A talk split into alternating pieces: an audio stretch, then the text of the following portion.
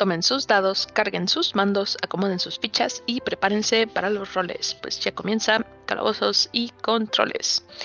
¿Qué tal, gamers navideños? Bienvenidos una vez más a este su podcast favorito de videojuegos y juegos de mesa. Les habla Lili y me acompañan mis ayudantes de Santa, eh, Carlos y Sosa. ¿Qué rollo? Jo, porque Pupi pues anda yo creo ya metiendo los regalos al trineo, entonces este ahorita, viene. Pupi se está subiendo a leva. está con Santa Senpai. Ándale. Literal. y pues continuamos en este episodio con los estándares de la industria. Y para estar en sintonía con el espíritu de estas fechas, pues esta vez hablaremos de las cosas buenas y bonitas que hay en la industria. Pero primero pues veamos las noticias, ¿no? Y bueno, pues lamentablemente no vamos a empezar con noticias bonitas, pero pues ahí, ahí le damos. Miren, primero en nuestro episodio, así fue en el pasado, sí, en el pasado platicamos un poquito de un juego que se llama The Day Before, que salió en Steam, que fue así un total fracaso y todo eso. Bueno, pues en ese episodio Sí, en ese, en ese vez dijimos que, que los desarrolladores. Eh, ¿Cómo se llamaban? Tiene un nombre bien tonto, sin vocales. Fantastic, ¿no? Algo así. Sí, Fantastic sin, sin vocales. bueno, que los desarrolladores dieron su, pues, su disculpa pública, ¿no? Así de que no, pues lamentamos lo que pasó y todo eso. Y nosotros, lo más importante que dijeron era que ellos nos estaban llevando el dinero de de las ventas y todo eso. Eh, pues resulta ser que todo esto es mentira. Entonces por eso estamos haciendo un fe de ratas para corregir lo que dijimos en el pasado. Que fue como que poniéndolos en buen plano, pues en realidad no, ellos son malos. eh, salió el juego. Cuatro días después de que salió el juego, se anunció que el estudio iba a cerrar y pues como les comentamos, fue, o sea, un... No un juego falso, pero ah, también les dije que no habían mostrado trailers. Sí, mostraron trailers, pero hagan de cuenta que la mayoría de los assets de los trailers y todo lo que utilizaron para hacer el juego son comprados. O sea, no son hechos eh, por ellos, ¿no? Y... Sí, o sea, se podría tomar como también como false advertising por el, el, el trailer contra el juego cuando ah, sí, totalmente. O sea, ya ven que a veces pasaba en, en los E3 o cosas así, que algunas veces que mostraban los trailers cinemáticos de algunos juegos y decías, ah, no mames, se ve bien vergas. Y luego sale el juego y en realidad no se ve así. Pero al menos ahí en esos te ponían así como que esta es una cinemática que no representa el, producto final, ¿no? Eso, eso antes pasaba. Y. Pero ya, ya ahora, aparte de que sí han mejorado muchísimo los trailers y ya sí utilizan. Eh, ¿Cómo se dice? In-game footage. Ahí te ponen. Así, este. Te sale así unas. Dentro del juego. Sí, te sale así unas letritas así de que esto, esto fue filmado en tiempo real en el juego, no sé qué. El punto es que todo fue falso, cerraron el estudio y sí, literal se llevaron el dinero de la gente. O sea, fue así de que toma, el dinero y corre. Y... Sí, porque no iban a estar haciendo los, los refunds que estaban pidiendo, ya no iban a, poder hacerse. Eh, justo también por eso es que estaban diciendo que, o sea, el momento de casi casi comprarlo era cuando tenías que regresarlo antes de que de que pasara esto.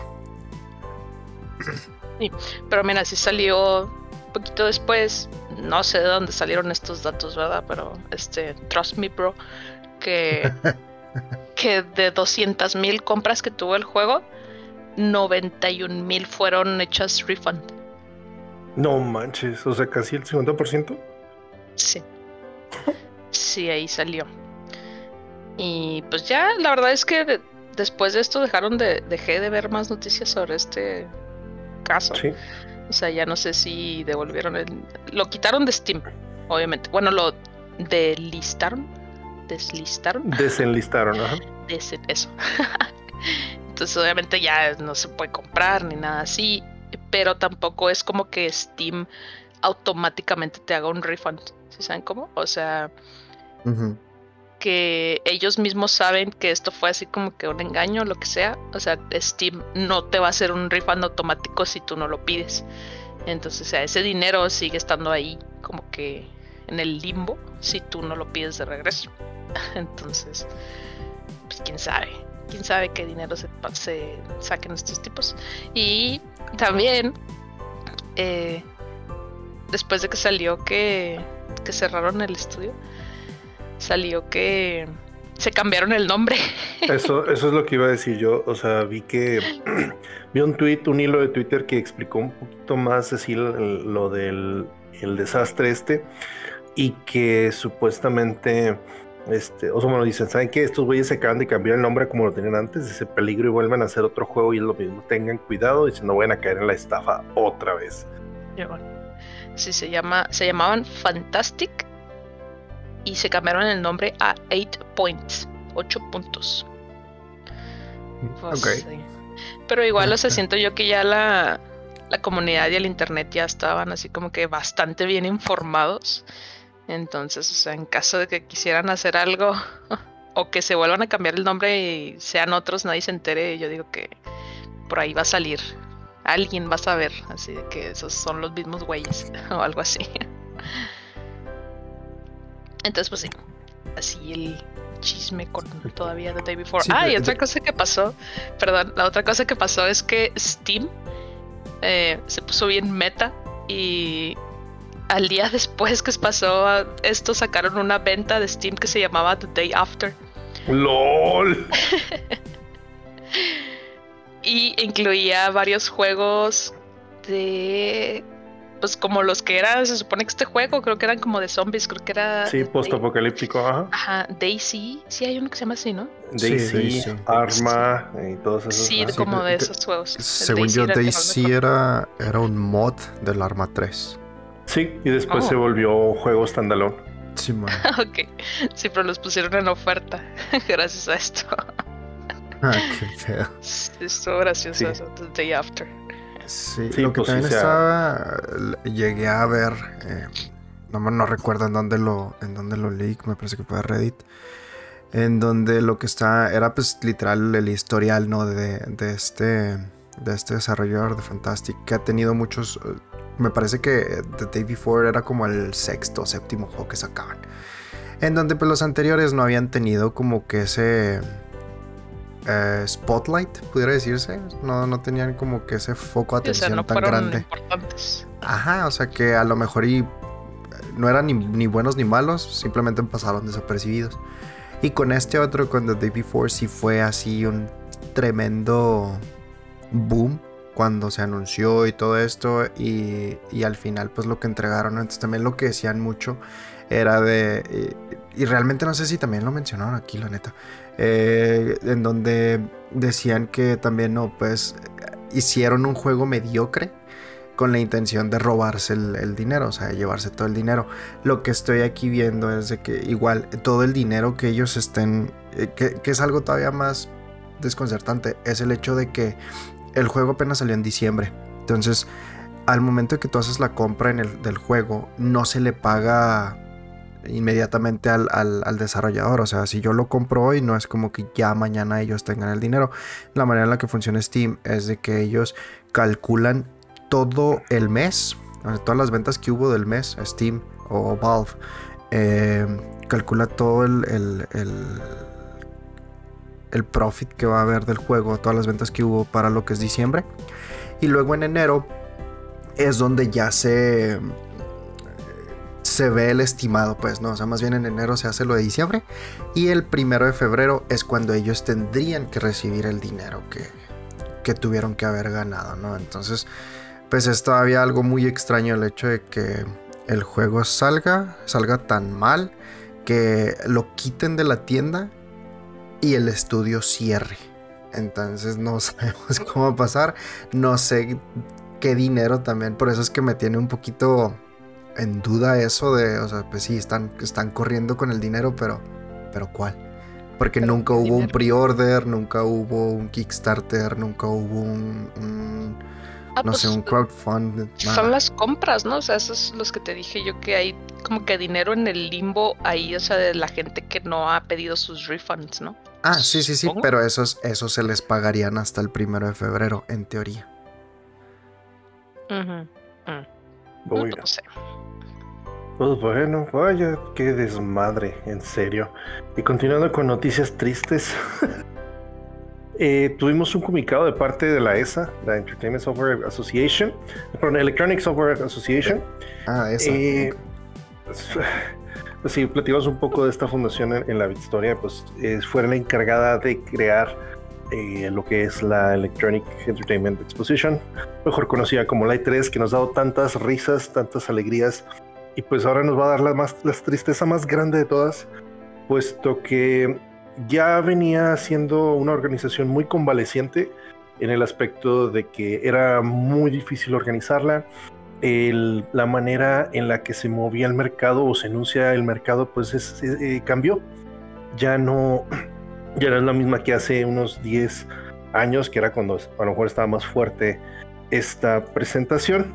Pues el caso es que la ESA a través de sus páginas oficiales hizo el comunicado de que se da por totalmente eh, finalizada, acabada, terminada eh, la E3. Después de casi más de 20 años, creo que sí son más de 20 años eh, teniendo este, estas presentaciones, pues bueno, ya, ya no habrá nada más que, que recordar.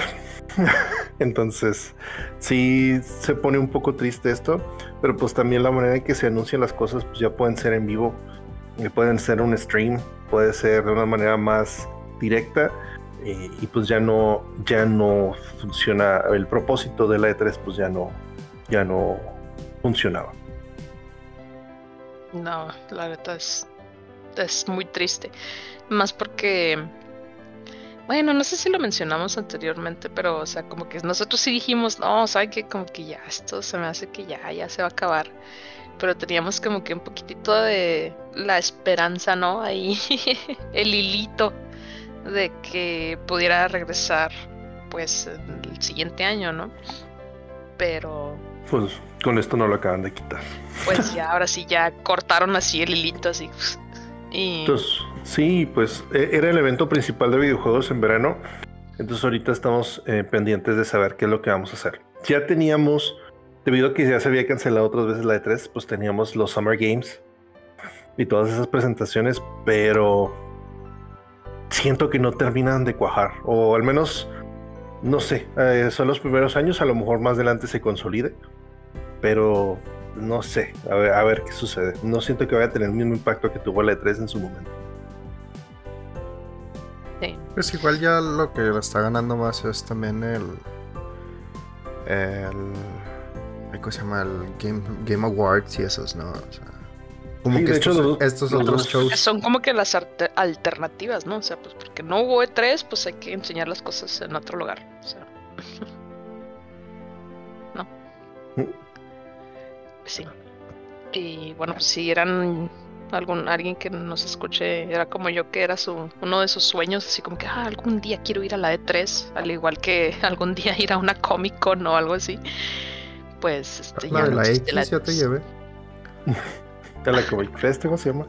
no sí yo también yo también en algún momento dije sí espero poder ir un día a la E3 más que la Comic Con me llamaba más la atención la E3 pues no, no se logró. Y, también mucha gente en estos días precisamente se acabó la E3 y mucha gente se estuvo acordando de, de Gus Rodríguez. Ah, hubo varios reporteros más jóvenes que no, pues recuerdo este, haberlo visto y decir, yo quiero ser lo que está haciendo él, y pues que lo logré y que incluso tuve la oportunidad de conocerlo. Este, vi así de perdida dos, tres testimonios que dije, no manches, qué chido. Mm. Sí, qué bonito, pero qué triste. Este, pues sí, RIP, RIP la E3. Y miren, otra noticia es que eh, Insomniac Games es el desarrollador de los juegos de Spider-Man, ¿sí? Así es. PlayStation. Entre otros que desconozco en este momento. Ratchet Clank. Ok. Y parece ser que también están trabajando ellos en un juego de Wolverine.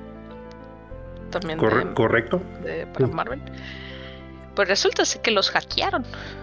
Oiga, me hackearon. Y. Mm, pues se robaron como que. El. Toda la información de todos sus empleados. y también compartieron imágenes del juego de Wolverine, efectivamente. Y pues están pidiendo, eh, están vendiendo esta información, pues yo creo en la en la dark web o no sé, algo así. Porque están pidiendo 50 bitcoin o equivalente a 2 millones de dólares. La pusieron en en subasta la información. Sea, está en una subasta. Y pues sí.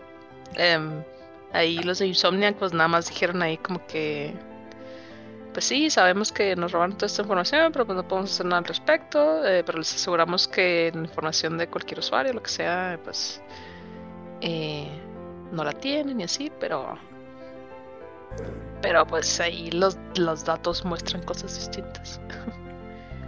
No, pues es que también, o sea, no es la primera vez que pasa en donde hackean a un estudio. Y, pues la mayoría de las veces es la misma respuesta, ¿no? No, no lidiamos con, con ciberterroristas. Entonces, pues chinguen su madre, hagan lo que quieran. Y ya, o sea, creo que, creo que la última vez que pasó fue con Rockstar, ¿no? Si no mal recuerdo. Es como que a todos los hackean, se me hace que sí. Todos en algún momento les va a pasar. Y es triste, pero. Ah, sí, mira, con Rockstar. Eh, con Rockstar dice aquí que fue fueron dos chavillos los que hackearon a Rockstar. y, y liquearon em, videos del GTA 6. Ah, sí, creo que sí, que fue cuando pasó. Era una escena, ¿no? En donde estaban como en una. como en un restaurante. Creo. Creo que, sí. No me acuerdo. Yo no me acuerdo de la escena, pero sí me acuerdo que fue un chavo como de 18, años, una cosa así. es que eso fue el año pasado, fue en septiembre del 2022. Mira, pero dice aquí que ah, la información incluida son, o sea, correos, correos de la empresa, eh, documentos de los empleados, eh, fotos de, pues, del Wolverine y pasaportes y otros documentos del gobierno, o sea, de gubernamentales de las personas que trabajan ahí. Incluidos actores de voz. A la madre. Sí, dice aquí incluido el actor de voz Yuri Lowenthal. De Spider-Man 2. No sé quién es.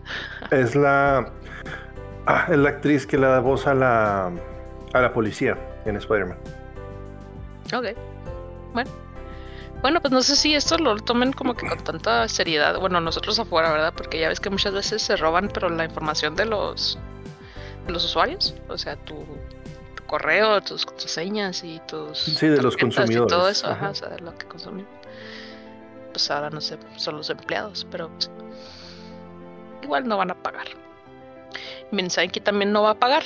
¿Quién? Pues Rockstar. ¿Por qué? Así dicen ellos, ¿eh? Dicen que no tienen los recursos suficientes para poder sacar el GTA 6 en la PC. Eh, justo, o sea, inmediatamente con en el release. O sea, cuando salga en consolas. Ajá. Y así como que, que güey, ¿qué? O sea, como que no es creíble que ellos digan, no, es que no tenemos los recursos suficientes para hacerlo. Güey.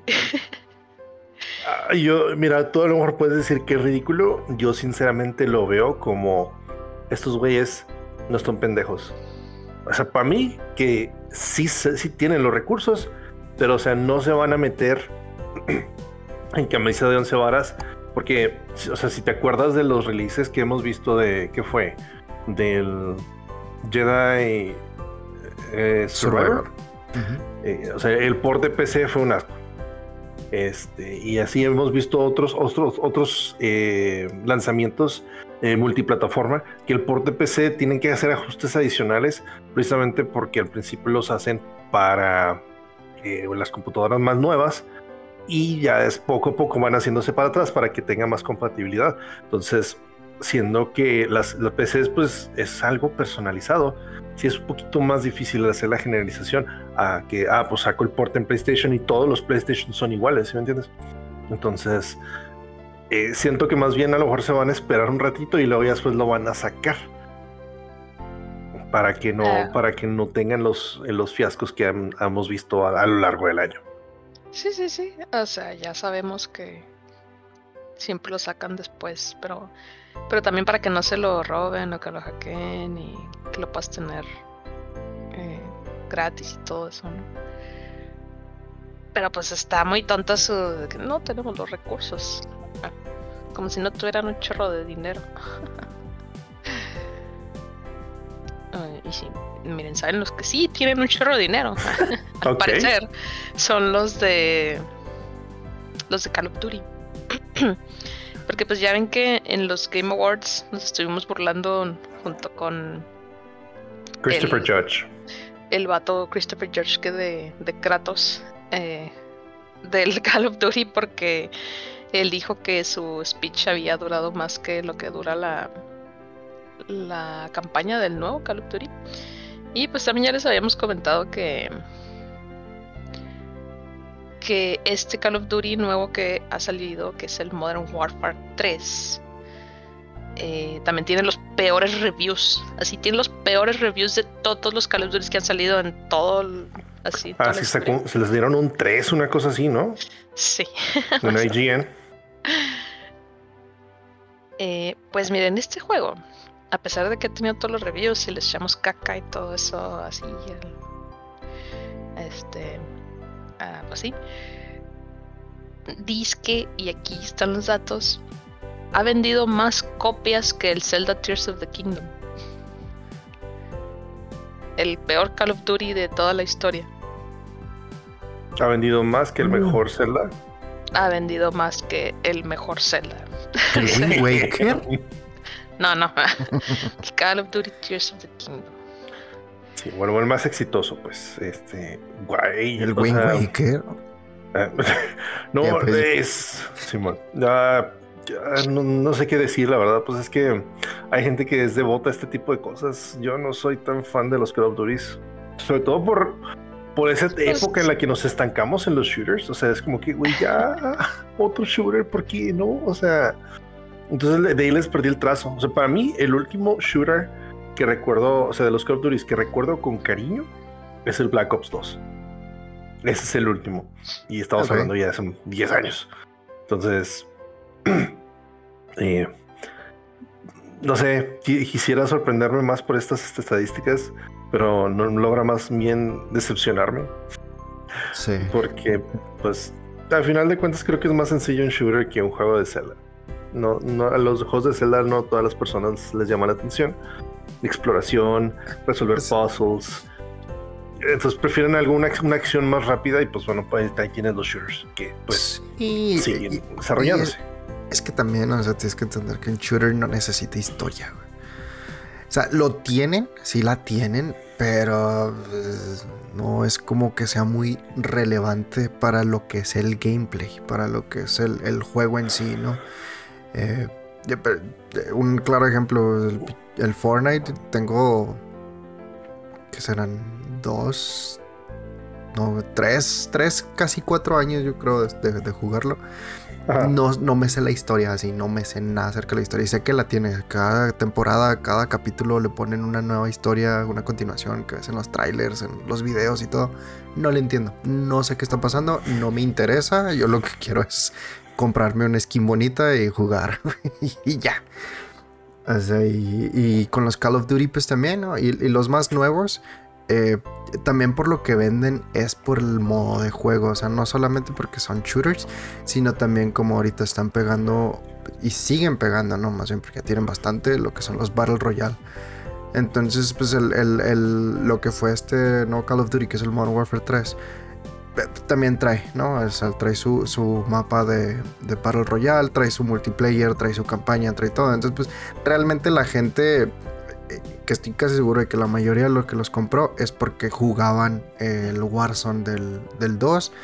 Y de los que tenían el 2, lo más probable es que era porque saltaron del, del Warzone 1, ¿no? Entonces, realmente, pues ahí el, el, el, el fan que está desde un principio, pues muy probablemente continúe. O sea, yo en lo personal compré el Modern Warfare 2 cuando salió.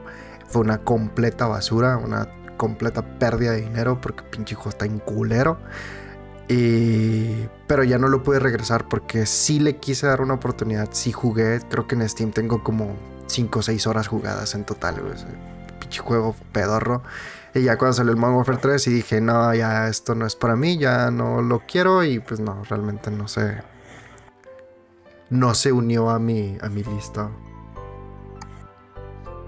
Doy. Pues qué bueno, la neta. bueno, para mí sí, no, no, este tipo de cosas yo no las consumo. Intenté darle oportunidad al Warzone. Este pesaba demasiado y no lo corría a mi PC. Dije, no, ya, no, no lo voy a hacer, no lo voy a jugar. Y pues sí, lo he mantenido así. Pero miren, pues, continuando, hablando, eh, continuando hablando de Call of Duty, y ahorita que mencionaste God of War, pues en los Game Awards entonces habían dicho que iba a salir este DLC del God of War Valhalla, Ragnarok Valhalla, y eh, fue algo que se lanzó completamente gratis. Pues también hay gente que ya lo pasó, y pues precisamente este DLC dura más que la campaña. No solamente el speech de Christopher Judge, sino también este DLC dura más que la campaña, puesto que la campaña de Modern Warfare 3 dura de 4 a 7 horas. Y el DLC de God of War dura de 8 a 10 horas. Y, eh, y cabe aclarar, el DLC gratis. Eso. Estamos hablando de un DLC gratis que va a durarte algo, va a darte más tiempo o va a darte más tiempo de juego que algo que estás pagando 70 dólares por ello. Y en realidad es un juego que ya ha existido en el pasado, simplemente te lo están trayendo, te lo están modernizando. Entonces, eh, o sea, todavía leí esta noticia y dije, güey, no mames, o sea, todavía encima de eso, los desarrolladores de, Activision se estaban quejando de lo que decía Christopher Judge. Es como que, güey, ¿cómo te, o sea, qué cinismo puedes hacer? Bueno, ¿qué cinismo puedes tener, perdón? Y, y, o sea, para hacerte el ofendido, así como, no, pues no esperábamos esos comentarios de él, pero pues bueno, y no sé qué rollo. Y parece que él hizo él completamente, él escribió completamente su speech y luego ponen un payasito. Es como que, güey, pues no mames, o sea, ponte a jalar sale a chambear, así. Sí, mira, pero pues por más, por más que critiquemos al Call of Duty, este, o sea, tenemos que admitir que no quiero decir que son como los FIFAs, o sea, porque hay gente que como que sí hay los videojuegos, pero no son así como que son, son normis en los videojuegos, ¿no? O sea, no son así como nosotros que tenemos todo un podcast dedicado a, a hablar de videojuegos. Este y que toda nuestra vida gira alrededor de ellos. Que, o sea, hay gente que nada más, literal, nada más consume Call of Duty. O sea, son los únicos juegos que compran. Y eso está ahí en los datos, ¿eh? o sea, no lo digo yo, lo dice la ciencia. Ahí están los datos de que la gente que compra los juegos de Call of Duty no compran otro tipo de juegos. O sea, no tienen un Switch, no consumen Nintendo ni cosas así. Y es por eso, o sea, que tampoco el Call of Duty ya no necesita como que ya no necesita marketing ni nada, o sea, ya está como que en la mente colectiva de la gente. Y también la gente que lo consume no se la pasa eternamente en línea viendo Reddit y viendo qué, qué calificación le pusieron al juego, ni cosas así. O sea, ellos nada más saben que, ah, el siguiente noviembre va a salir un otro juego de Call of Duty y pues lo voy a comprar, ¿no? Y ya. es lo único que les importa. Entonces, pues. Como que, no sé, aquí los normies ganan en número. Pero pues sí. No, no estoy diciendo que Call of Duty sea malo, solamente que. No es bueno. pues, pues, ¿qué onda? hay, hay, más juegos. sí.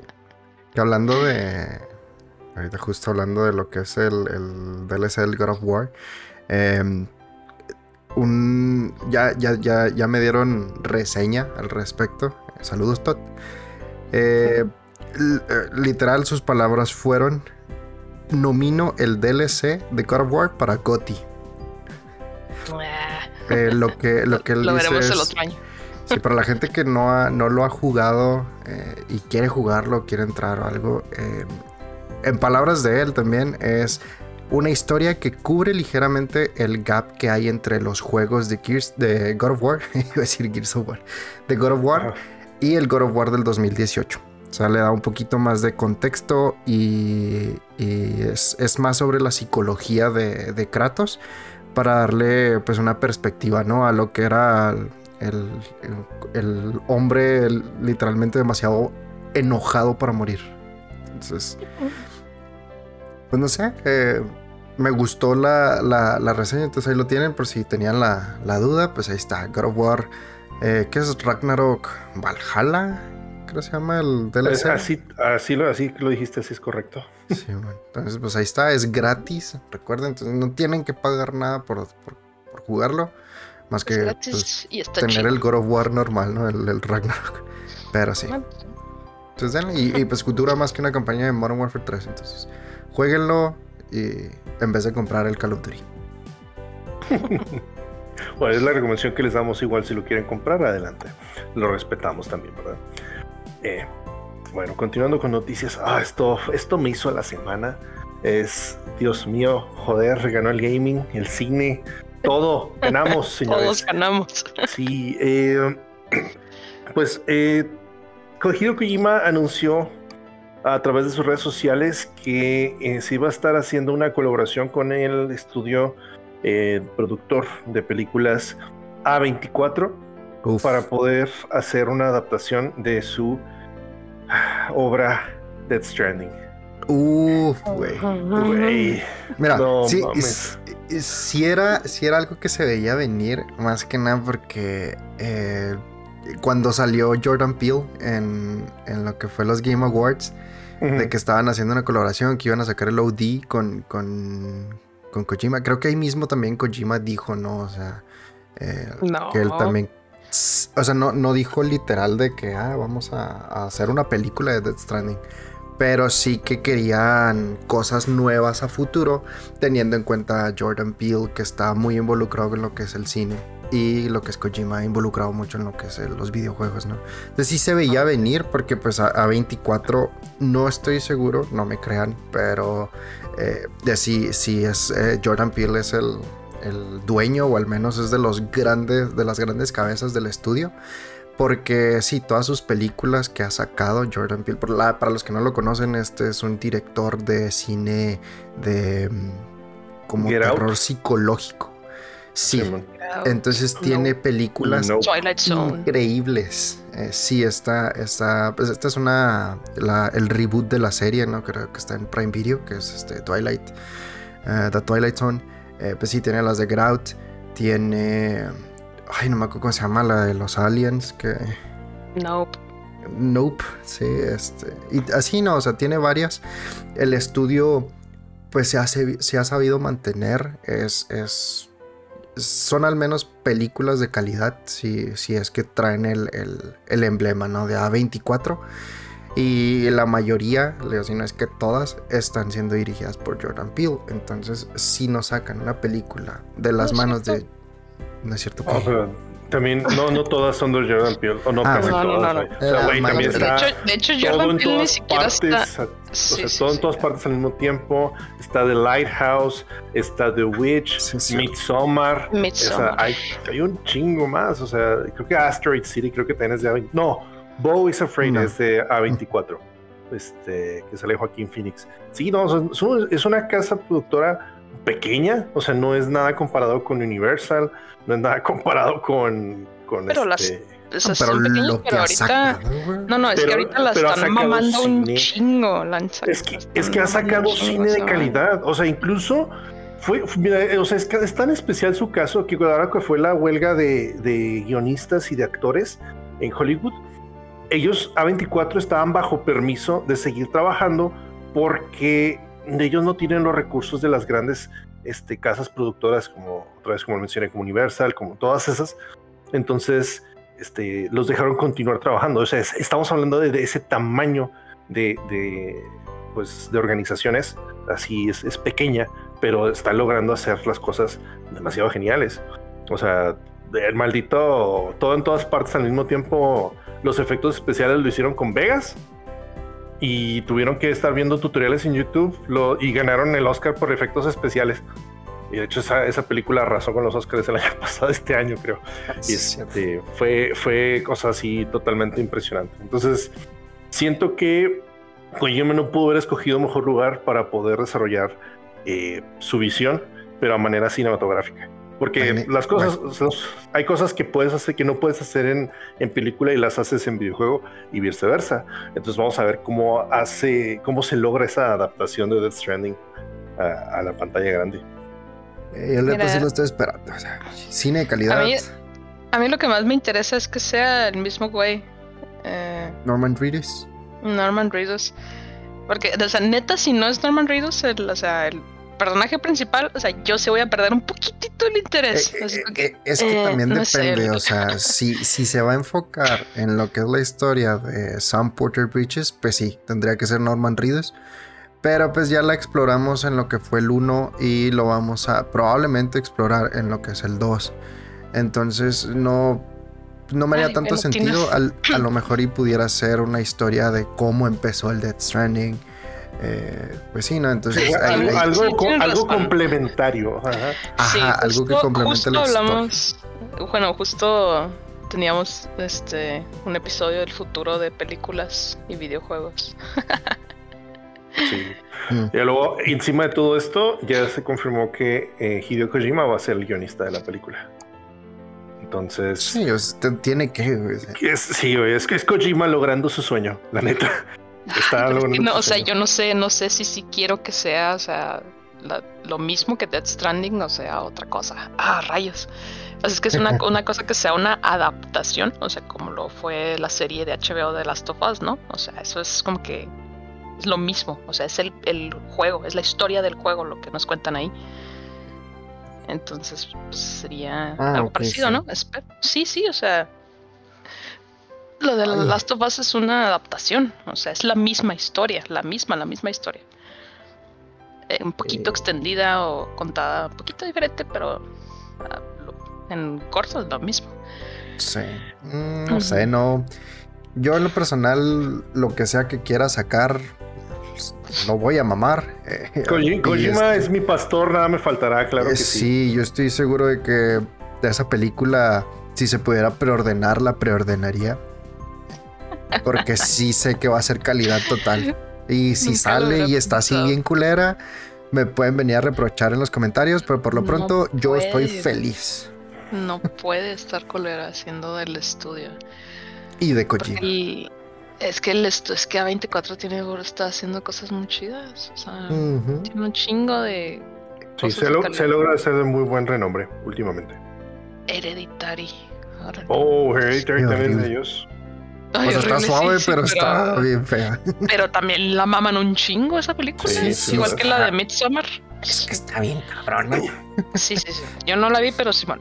No y miren, esto no sé si sea de película o de serie, pero es un rumor, más o menos. Pero dicen que Netflix está en unas supuestas pláticas para adquirir los derechos de Baldur's Gate 3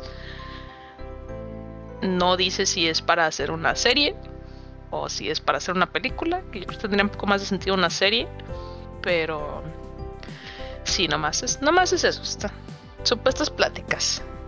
Ok, nomás como que, preproducción, pues. ¿Qué podríamos, no? O que lo estamos pensando. pues, ¿qué podrían hacer con Baldur's Gate 3? O sea, pues yo digo que sí, una serie contando la historia. Es que la historia es muy buena, pero siento que tiene muchos como caminos distintos que podría tomar. O sea, no es así como que sea lineal. Entonces, bueno, a mí se me haría un poquito complicado. Podrías hacer como que la... Ay, güey, como que a grandes rasgos, o sea, de lo que trata la serie. O sea, que tú seas el personaje que tiene un gusano en el ojo y ya. Mira, también tenemos ya en... Eh, sabemos que Baldur's Gate es un juego de decisiones, eh, narrativa, en donde tus, literal, si tus decisiones impactan el futuro del juego. Y Netflix ya ha sacado, eh, no recuerdo si varias veces, eh, pero al menos sé que, que, sacó uno, no recuerdo el nombre de esa película, Sosa, si tú te acuerdas, ayúdame. Era una película interactiva en donde eh, literal era un güey... Bandersnatch, no era gracias. Una película era un episodio de, de, de ah, sí, Black era un episodio de Black Mirror. Ajá. Entonces, ay, bueno, cuenta como película porque ya es un largometraje, ya eran como 40, 50 minutos, ¿no? El punto es de que ya lo han sacado. Entonces, si están en la plática de sacar los derechos de Baldur's Gate 3, a lo mejor y pudiéramos ver una versión uh, un poco más austera de, de, lo que es el juego, pero igual con toma de decisiones. No se me haría algo, algo extremo, siento yo. Mm. Estaría suave. O sea, sí, Bandersnatch sí estuvo suave. O sea, no, no estoy diciendo que era único y nunca lo había visto antes, pero, o sea, porque sí eran cosas que se habían hecho antes, pero, o sea, verlo así en Netflix y yo picarle y todo eso, sí estuvo suave hacer eso. Eso ya fue hace un chorro también que salió Bandersnatch. Sí, pero... Pero antes de la pandemia, ¿no? Sí, eso fue pre-pandemia. Sí, sí. Pero sí estaría muy suave que lo hicieran de esa forma, pero imagínate cuántos recursos tendrán. No, pero igual Netflix tiene mucho dinero, mira, ya van a rehacer este, ¿qué? One Piece, entonces pues... Oye, sí, qué pedo, todavía ni se acaba, ya lo van a rehacer. Qué miedo. Es, One Piece, brother. Lord. ¿Va, a salir en Netflix? Pues no, el nombre de Netflix ahí. En... ¿Neta? Simón. No, qué miedo. No, pues bueno. Ay, amigos, ya. Llegamos, ya casi terminamos con la eh, con las noticias y, y esa es la última de mi parte. En realidad esto ya no es sorpresa de nadie. Mm, espero que alguien no lo estuviera esperando porque eh, ahora sí ya se vuelve de manera oficial el, a través de un comunicado de Naughty Dog. Eh, van a dejar totalmente el proyecto del el multiplayer de The Last of Us. Este juego survival que habían dicho que iba a estar eh, desarrollado en el mismo universo, pues ya este, lo, anunciaron que se cancela dicho proyecto. Entonces que ya no, no, no lo van a hacer, no, van no va a hacer nada de eso. Así es que abandonen toda la esperanza. De hecho, dieron un comunicado, hasta aquí ya lo encontré. Se nos estamos dando cuenta que muchos de ustedes estaban anticipando noticias alrededor del proyecto que habíamos estado llamando The Last of Us Online. No hay manera fácil de decir esto hemos tomado la decisión increíblemente eh, difícil de, detener el, desarrollo en ese juego. Sabemos que estas eh, noticias serán duras para muchos, especialmente para nuestros fans dedicados de, The Last of Us Factions, de esa comunidad, que nos han, estado siguiendo nuestras ambiciones este, de multiplayer ardientemente. Estamos igual de impactados en el estudio como lo estamos buscando eh, pues ponerlo en sus manos. Eh, queríamos compartir un poco de eh, contexto de cómo es que tomamos esta decisión. El equipo multiplayer había estado en preproducción con este juego desde que estábamos trabajando en The Last of Us Parte 2, creando una experiencia que pensamos era única y tenía un potencial tremendo. Como, así como el, equipo multiplayer empezó a idear el concepto para The Last Online durante este tiempo, su visión se cristalizó, el gameplay se hizo más refinado y satisfactorio y estábamos entusiasmados acerca de la dirección en la que estábamos dirigiéndonos. Eh, yéndonos a la producción completa, eh, pues la gran ambición o el, sí, la gran, pues el panorama completo de nuestra gran visión se volvió claro, lanzar y apoyar en un Last of Us Online que habíamos puesto pues todos nuestros recursos, recursos del estudio eh, para apoyar todo un contenido con post lanzamiento para los años venideros. Y es, esto severamente impactaría el desarrollo de un de muchos juegos de single player eh, a futuro. Así es que teníamos dos caminos enfrente de nosotros volvernos solamente un estudio de únicamente juegos de servicio o continuar enfocándonos en los juegos de narrativa single player que han definido la herencia de Naughty. Estamos inmensamente orgullosos de todos en el estudio que tocaron este proyecto. los aprendizajes y las inversiones en tecnología de este juego eh, continuarán en cómo desarrollamos nuestros proyectos y serán invaluables en la dirección en la que estamos tomando como estudio. Hemos tenido más de una, pero tenemos más de un eh, juego eh, ambicioso y totalmente nuevo single player, el que estamos trabajando aquí en Naughty Dog y no podemos esperar a compartirles más acerca de lo que se viene eh, a futuro cuando estemos listos. Hasta entonces, estamos increíblemente agradecidos con nuestra comunidad por el apoyo a través de los años. Mira, yo leí que algunas personas, o sea, de los devs, que desarrolladores que trabajan ahí, en sus twitters personales pusieron, qué bueno que esto se murió, ya no quería trabajar en él. Dios. Que sí me imagino en la pela que les estaban dando. Yo creo que sí tenían un chingo de jale y no podían, o sea. Pero sí les creo. Sí, o sea, literal decía que estaban felices de que esto ya se hubiera ido a la basura. Pues ya habíamos escuchado muchas historias de que era el crunching era una práctica normal en ese estudio. Es, en, yo sí, en muchos oh. lados, sí, la mayoría. Entonces, pues, a lo mejor por eso, y no los culpo, o sea, qué bueno, pero a ver qué pasa más adelante. sí, sí, porque bueno, o sea, siendo realistas, no es como que Naughty Dog sea uno de los estudios que digamos, ay, güey, no, va a cerrar, o sea, ellos son triple A muy grandes, entonces, bueno, quizás despidan a mucha gente, pero cerrar no van a cerrar. Aunque cancelen sus proyectos. Pero miren, otra cosita, está muy graciosa. Eh, es sobre Dota 2, ¿sí? Si conocen el Dota. Saludos, es El, es el League of Legends original. Sí, ¿no? Salió primero el Dota y luego salió LOL. Simón. bueno, el Dota 1, ¿verdad? Es un juego exactamente igual que League of Legends, eh, o sea, tipo MOBA eh, de Steam. Y pues resulta que estuvieron enviando regalos a algunas personas dentro del juego, eh, como por Navidad, ¿no? Entonces, pues tú abres el juego y te dice, ah, te llegó un regalo. Y literal es así una cajita, ¿no? Así una cajita, un moño envuelto y todo, ¿no? Y le, pues lo abres, ¿no? Le das clic y te sale con que has sido baneado del juego.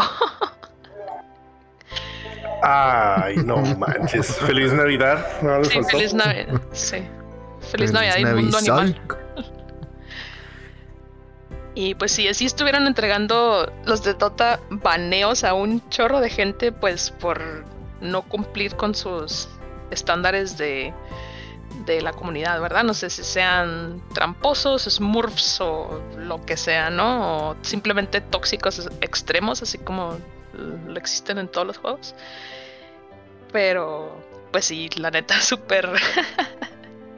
súper acá pasados de lanza con esa, esa sorpresa. Estuvo chida, la neta. Bien, pinche troll. Feliz Navidad. Ha sido baneado. Ah. Pues también, o sea, espero que también no haya como que baneos injustos, pero sí había leído que supuestamente aquellas personas que están haciendo smurfing eh, y que habían estado haciendo otro tipo de cosas que atentan contra los términos y servicios de los cuales nadie lee, eh, eh, pues, este, pues por eso es que le estaban, los estaban baneando.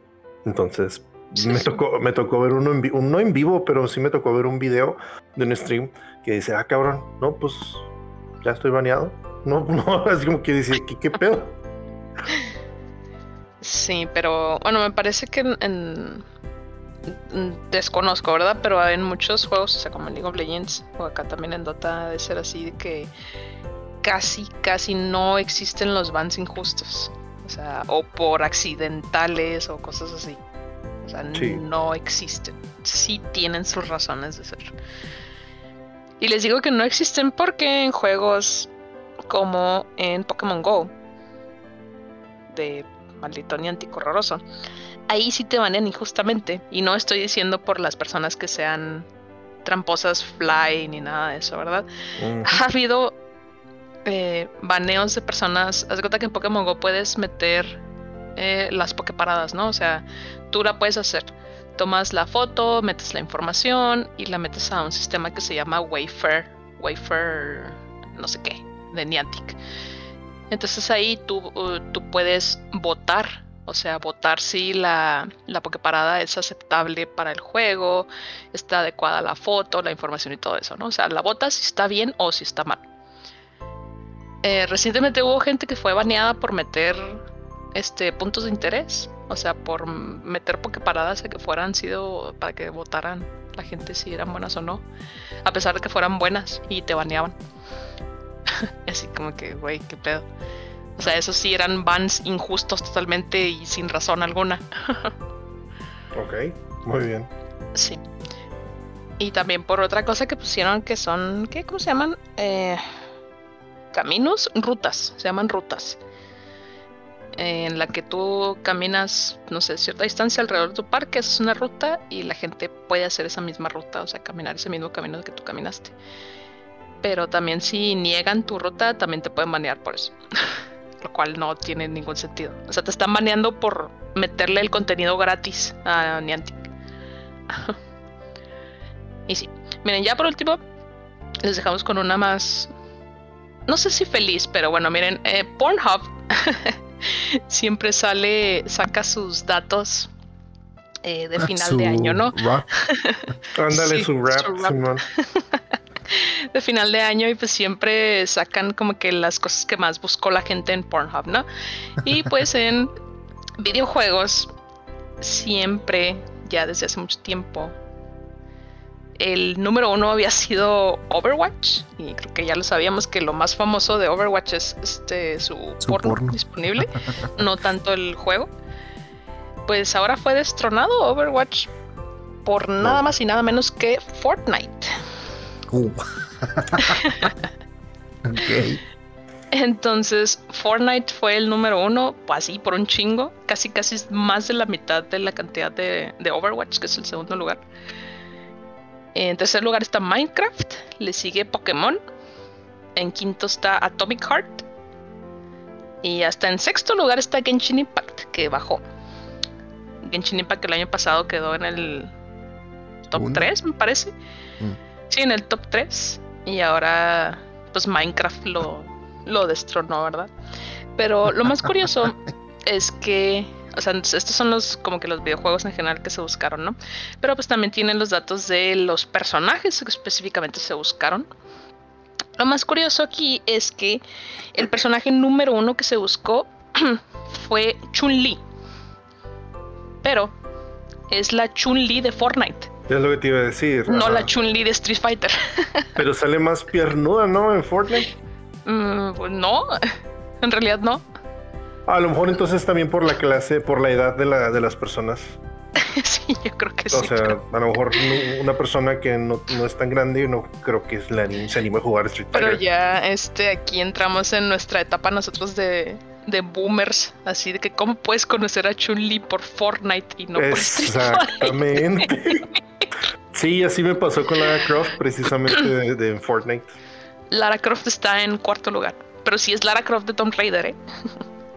Mira, está la lista. en Fortnite?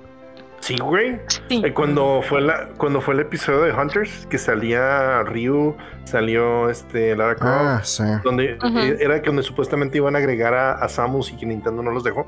Este, ahí estaba Lara Croft. y de hecho, había un lugar en específico en el mapa que si lo visitabas con la skin de Lara, se volvía dorada, que era un easter egg al primer juego de Tomb Raider. Entonces, Sí, sí, sí, estaba al tanto de ese rollo, pero digo, sí me tocó ver quién es Lara Croft, órale. es como que, güey, neta, ya han pasado tres reboots. Sí. Mira, eh, los top de personajes de buscados en Pornhub, o sea, es Chun-Li número uno de Fortnite, Chun-Li de Fortnite, Tifa de Final Fantasy, uh, Diva, Diva, es que no sé cómo se dice, de Overwatch. Diva. Diva? Ah, es que su nombre es TVA, algo así. Eh, Lara Croft de Tomb Raider, Lady Dimitrescu de Resident Evil, Sonic de Sonic the Hedgehog. ¿What? Número 6. A ver, búscale, Sosa. este. Aparte de la estadística. El número 7 es Ada Wong de Resident Evil. Ah, por los güeyes separados, Simón. 8 es Mario de Super Mario Bros. Huevo. Widowmaker de Overwatch y el 10 es Mercy de Overwatch. Pero, este, porque Sonic es el número 6, no sé. Pero sí, esos son los, los datos de este año de Pornhub, de que se buscó más en los videojuegos. ok, claro. Qué miedo. Interesante. Ahí nos dices qué tal está el video. No, no, no mames, no, no voy a buscar esa madre.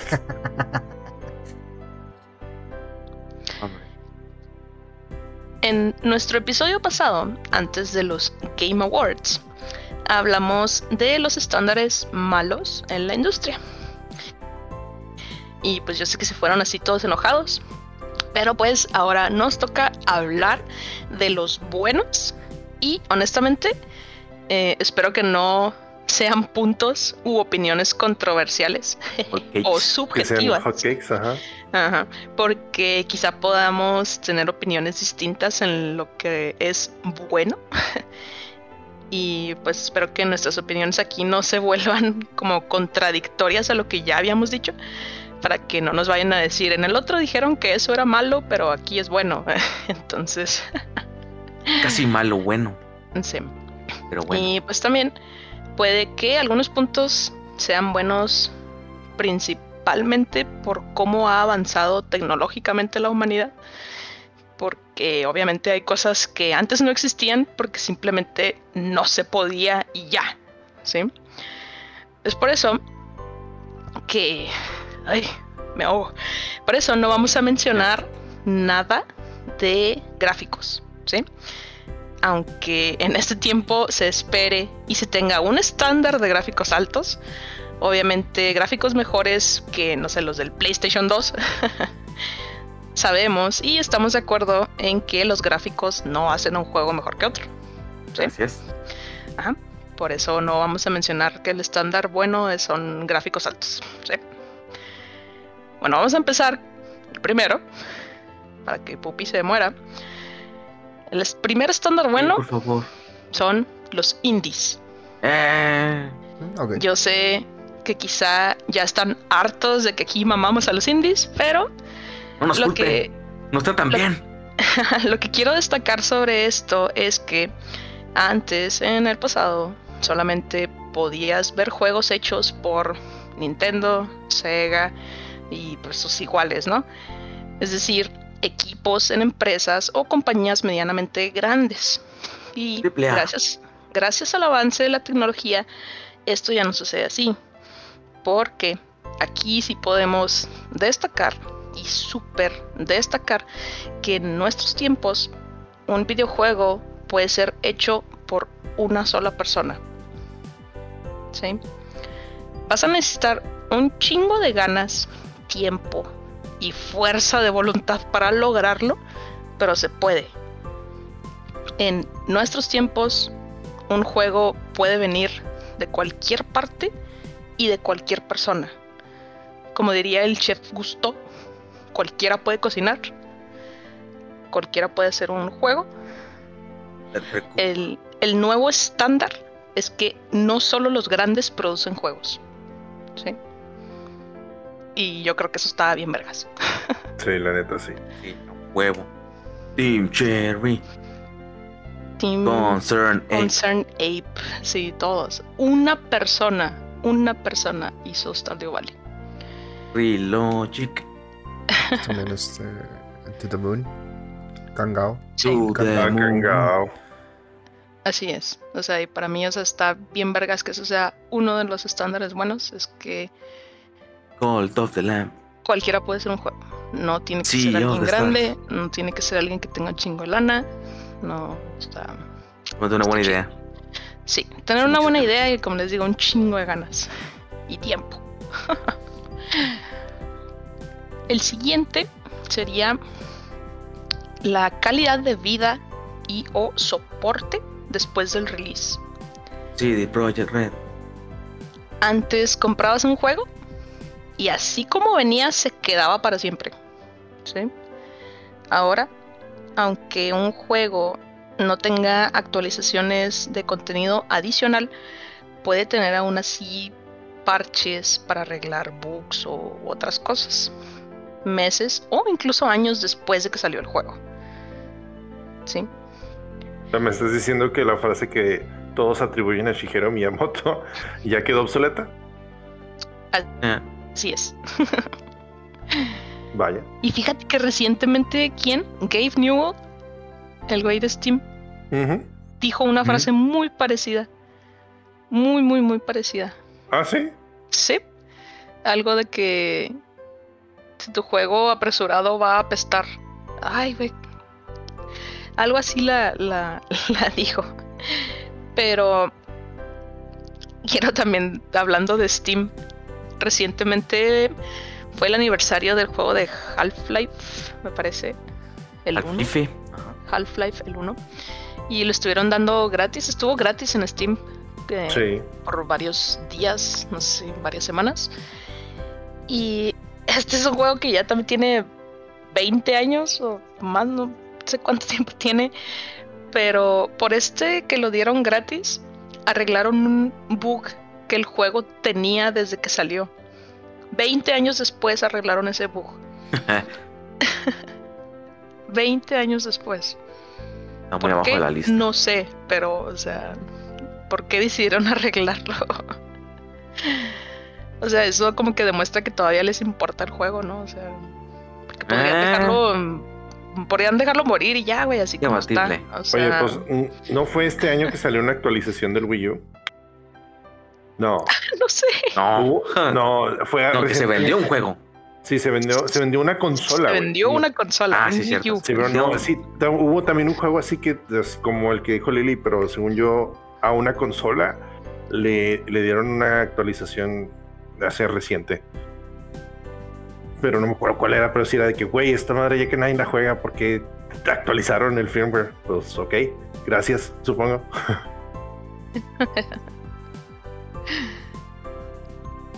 Mira, aquí. Espérate, es que. No, sí. Está lo- la. La última vez que que se actualizó el, el Wii U, el último System Update del Wii U, fue la versión 5.5.6 el 29 de agosto del 2022, El año pasado. el año pasado. Sí. Simón. Mira, aquí está la- el quote que dijo Gabe Newell. Ajá. Ver. O sea, es Gabe Newell en por qué que los juegos se atrasen está bien. Y dice, tarde es solo por un pequeño momento. Apestar es para siempre. O sea, puede que lo esté traduciendo todo mal, pero dice, late is just for a little while. Suck is forever. Ah, ya. Ujú. Órale. Suena padre. Y se parece un chingo, obviamente, a Más la, abrasivo. abrasivo. a la a lo que dice el otro, el de Nintendo. Shigeru Miyamoto. Shigeru Miyamoto. Pero sí, el soporte después del release. Eso es un estándar bueno que sale, que ya es de ahorita. El siguiente son el auto guardado y los checkpoints. Y es, Porque- es- bueno, yo sé. Debatible. yo- sí, yo también pienso que es debatible, pero Mira, no les llegó a pasar que antes dejaban de jugar un juego y no guardaban la partida y perdían todo su progreso. No. Ah, sí. Me parece que es raro, si no es que ya en estos tiempos eso ya no, como que ya no pasa, ya no sucede. No sé, yo siempre En tuve la maña de estar guardando todo. Sí, yo- paso yo- guardado. múltiples veces. Yo también tenía esa maña, pero también a veces los checkpoints eh, y lo- el autosave me la ha jugado al revés. La cagué en algo y cruzó el momento del checkpoint y ya no tengo que reiniciar el nivel porque el checkpoint me, me arruinó lo que quería hacer o lo que o, o lo que me pasaba. Entonces sí, sí he estado en esas situaciones. Por dos. Hmm. Tres. No, se me hace. Ok, yo voy a hacer aquí la que no. no se crean, me pasó una vez en el. ¿Cuál juego fue? Se me hace que fue en el Skyrim. Sí, se me hace que fue en el Skyrim. Una vez me atoré así en una piedra y se guardó el juego y ya no me podía salir de esa piedra. Volví a cargar, así no podía salirme. Volví a cargar el juego así antes del save point y así y, y seguía igual ahí en la misma piedra. O sea, tuve que hacer un, che- un el checkpoint así de como que de un día anterior, así, no mames. ¿Viste Fast Travel? sí. Todavía me acuerdo de esa pinche piedra, me traumé. Sí, eso, eso es- ese es el tipo de cosas a las que me refería. Mira, o sea, pero podemos tomarlo en que es algo bueno en muchos juegos, en otros podría afectarte. Porque, por ejemplo, en los juegos de Pokémon, eh, pues obviamente en todos tenías que guardar en cualquier momento y ya guardabas tú y todo, guardar manualmente. Y me parece que los juegos de ahorita ya tienen el auto guardado y se están auto guardando constantemente, entonces no tienes tú que presionar el botón para guardarlo. O sea, a mí en muchos juegos sí puede ser, este, es muy útil. Por eso yo digo que es este un bueno, un estándar bueno porque ya muchos juegos lo tienen. El siguiente es la descarga en línea. Para que no digan, eso estaba en el otro. es diferente, la descarga en línea. Porque ya no tienes que ir a la tienda físicamente e interactuar con nadie para tener el juego. Es también por este punto que es posible para los juegos indie existir. No tienes que hacer nada que involucre una tienda, ni mercancía, ni toda la logística que eso involucra para que tu juego exista y que lo puedas sacar. Sí. Lo puedes hacer, ¿verdad? Pero pues eso ya es- pues Eso está en ya las páginas como. Kickstarter. Sí. Sí, eso ya es, o sea, algo súper adicional. O sea, pero por el simple hecho que puedas descargarlo en línea, pues puedes sacarlo. Puedes sacar tu juego. Yes. Y pues, pues les digo, también ya nada, ir a la pinche tienda y comprarlo. y, eh, a veces, a falta de tiempo, pues, o de Lidiar ganas. con gente. Sí, también. No sé si hayan visto, pero en Estados Unidos, la tienda de Best Buy va a dejar ya de vender eh, material que se encuentra disponible digital. Lo va a dejar de vender en físico. No O manches. sea, ujú, ya no van a vender películas, ni, o sea, Blu-rays, ni nada de eso. No No, manches, no. Eso no lo sabía. Sí. esto- no mames. Entonces, o sea, esto, o sea, ya es el estándar de que pronto digo yo que van a dejar de existir las cosas físicas, o sea, los juegos, las películas y todo eso. Nosotros. Nosotros vamos a dejar de existir físicamente. Nosotros, o sí, Nosotros. Actualmente. hay, hay, hay teorías que dicen que en realidad somos una simulación. Sí, Sí, cuando y Pues cuando mueras, pues puedes pasar tu conciencia a una máquina y vivir para siempre. Entonces, que si somos una simulación en que sea que me programó, se va a la verga. ¿Y no han jugado Soma? ¿Tú, Pupi, no has jugado Soma?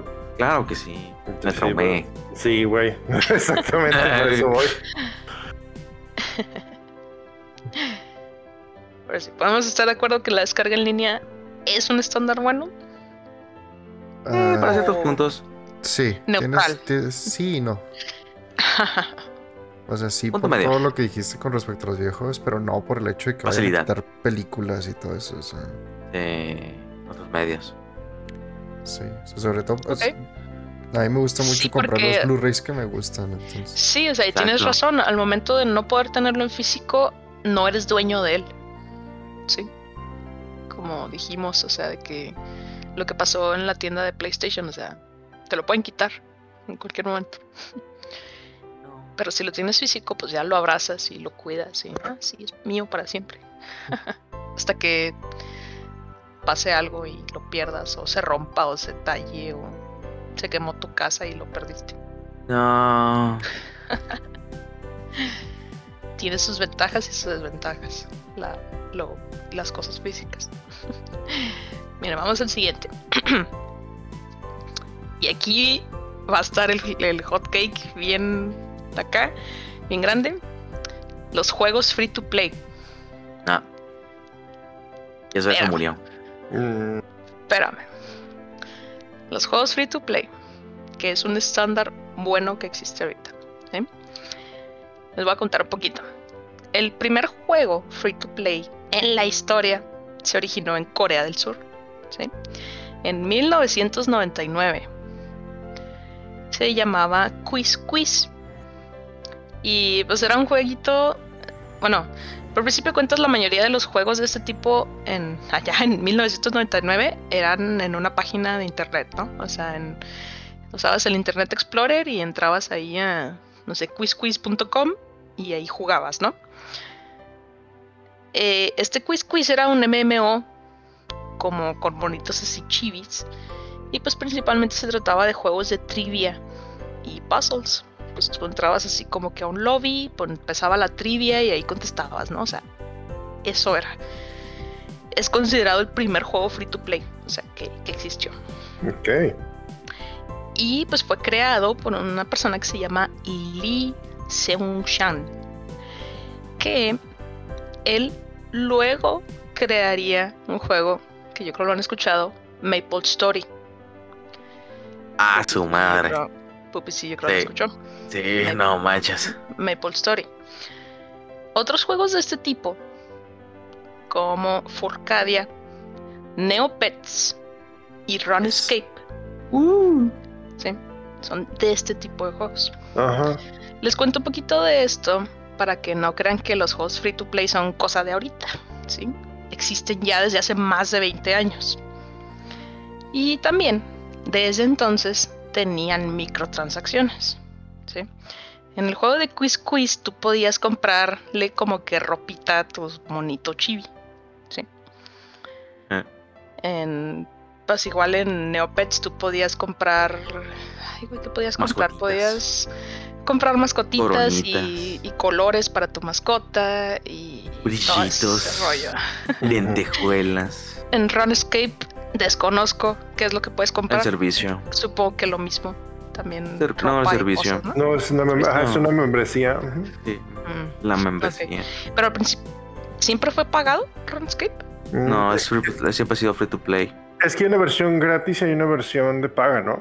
Sí, Mm. Sí, es yo, la yo- membresía. oye, yo estaba en sexto de primaria y yo, yo jugué un ratito RuneScape. Y, pero sí había ciertas habilidades que no podías si, si no pagabas la membresía. O sea, por ejemplo, a- Ok. um, veías una reja abierta, eh, bueno, perdón, un hoyo en una reja. Y este, si querías pasar por ahí, tenías que usar cierta habilidad y esa nomás la puedes conseguir si eres, si eres eh, miembro. Miembro.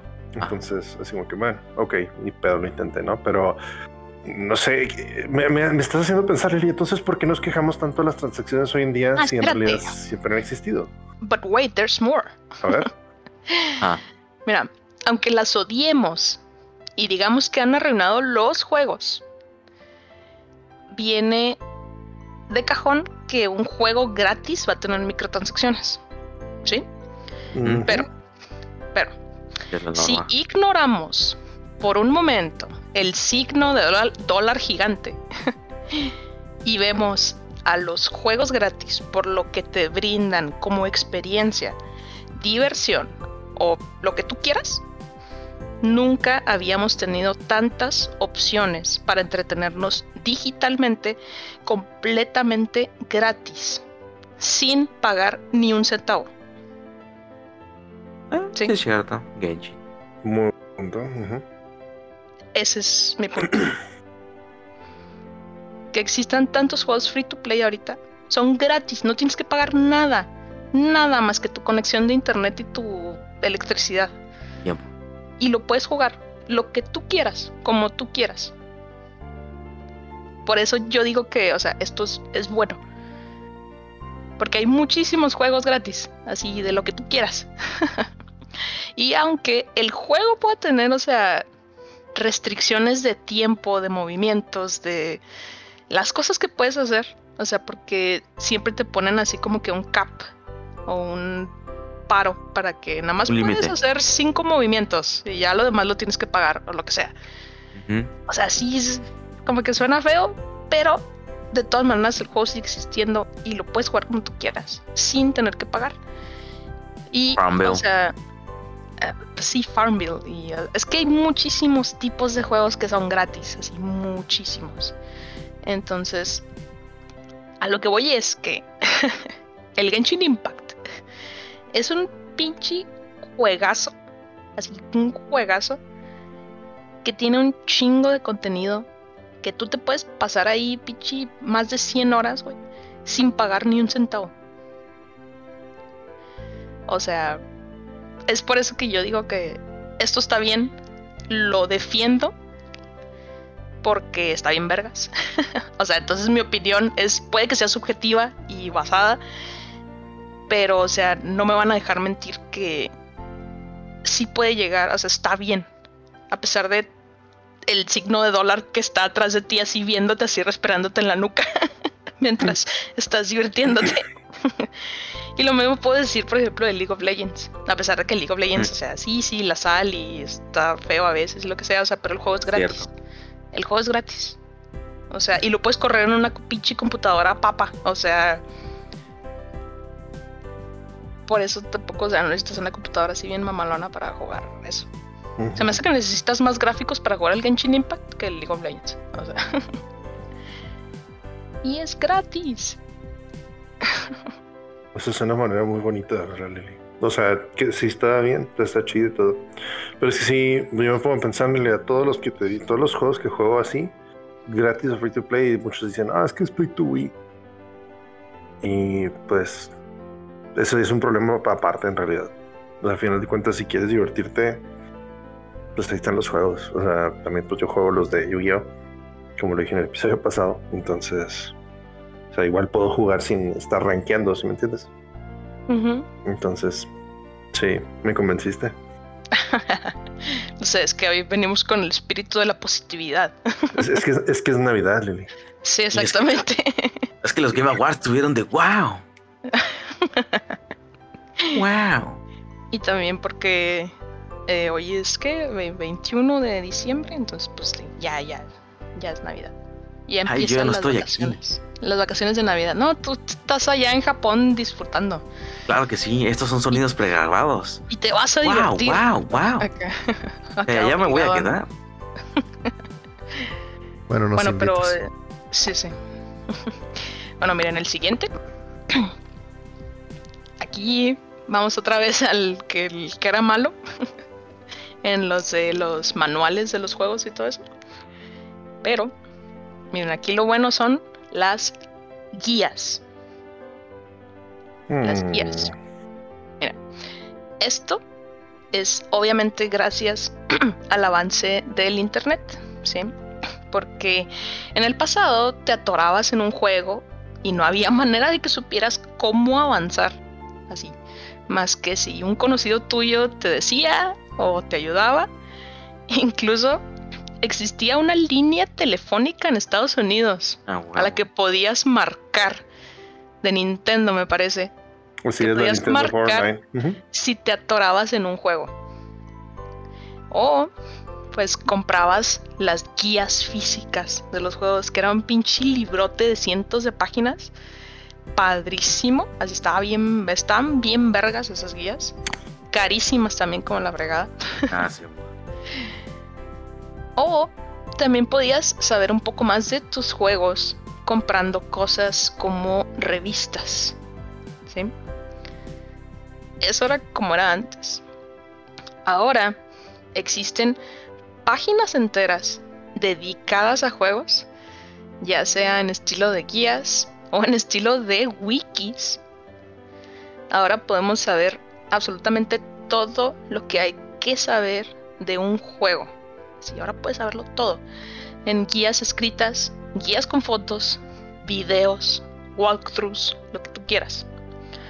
En nuestro tiempo es imposible que no sepas algo de un juego porque en el internet alguien ya lo escribió.